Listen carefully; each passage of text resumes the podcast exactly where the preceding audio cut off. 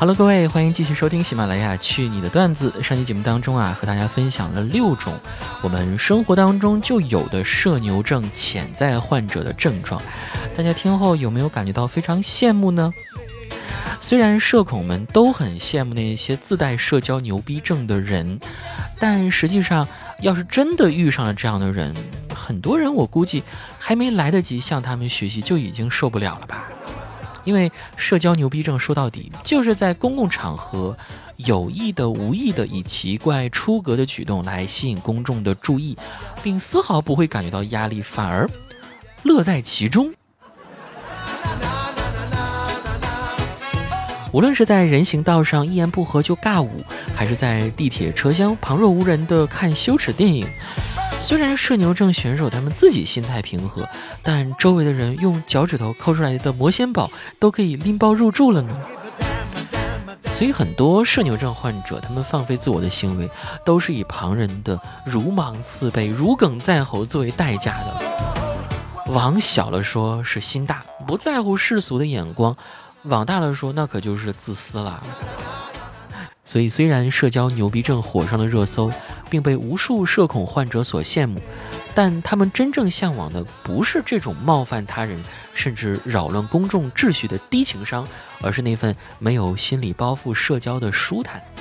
毕竟，最应该被称作社交天花板的，其实是那些充分理解他人感受、帮别人解围、破除他人尴尬境地的人。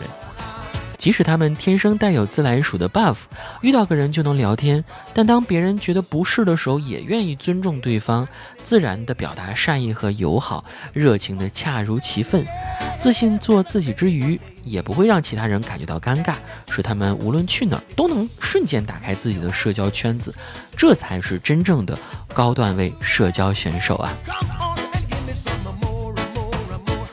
话说回来。无论是拒绝无效社交的社恐，还是五湖四海皆朋友的社牛症患者，都是一种自己选择的生活方式罢了。在不同的场景下，每个人都有可能社恐或社牛的时刻，所以我们只要开心做自己就可以啦。在我们的留言区也有一些社恐的朋友在线求指点啊。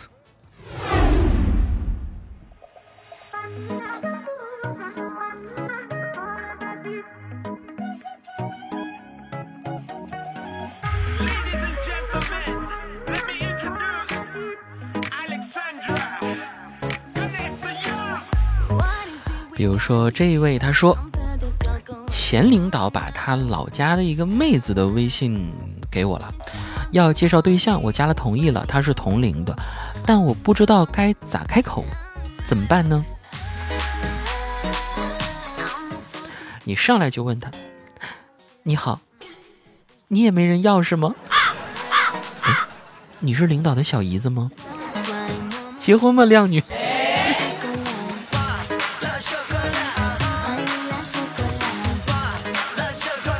还有这位朋友他说，啊，他说子木，我觉得我是处于社牛和社恐之间的症状，称为社交牛杂症。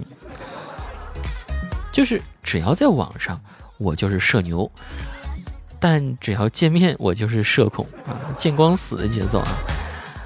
起码网上有表情包可以用啊。我在网上认识个妹子聊天，你好，请问怎么称呼？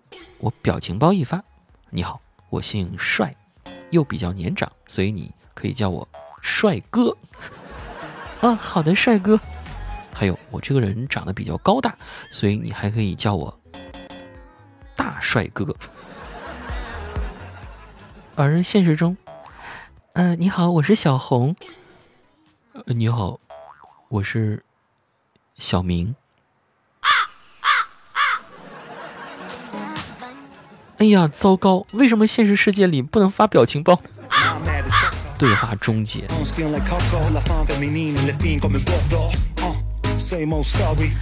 一位段友，他名字叫鸭啊，他说：“我一个同学大一，在雨天的人群中大喊：‘有人认识我吗？借一下伞。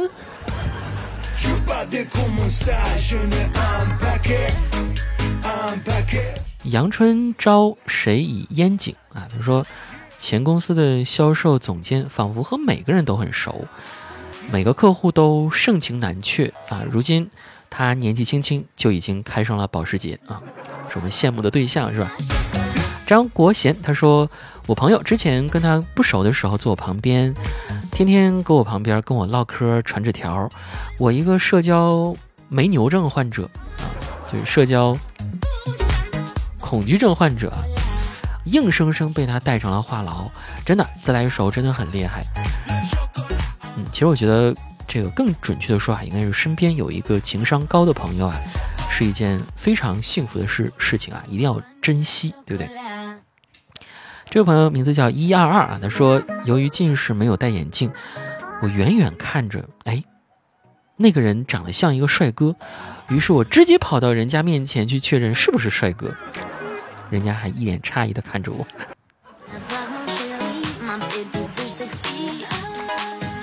爱吃鱼丸的小喵他说，有一回硬生生的把自己的社死现场聊成了茶话会。每天坐地铁认识一个引导员阿姨，结果有一天阿姨换人了，我这个大近视眼看也没看清，就冲人家阿姨打招呼，给阿姨整的一脸懵，真的是太尴尬了，真是想找一个地方钻进去的程度啊。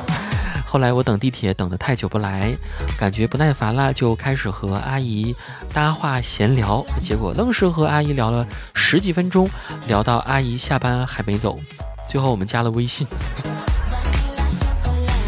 最后一位这位朋友啊，名字叫做拜拉拜拉，他说：“子木，我的社牛症就厉害了，我去 KTV，直接把内衣甩飞上天，还是在没有喝醉的情况下。”你他妈你是故意的吧你？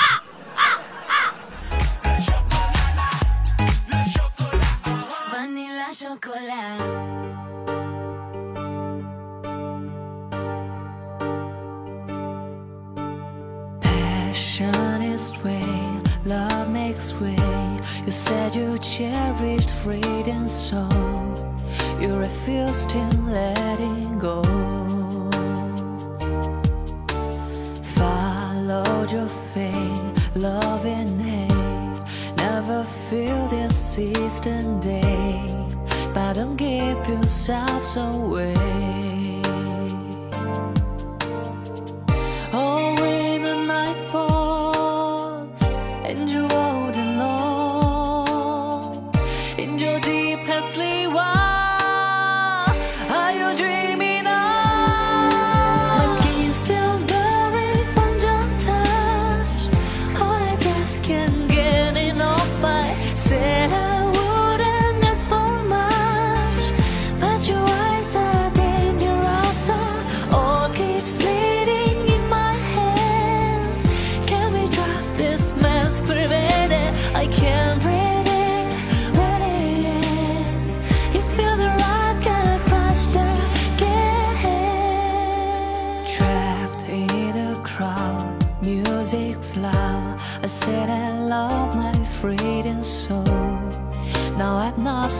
Sure I do? All eyes on you, racing's true. Better quit while you're ahead. Now I'm not so sure I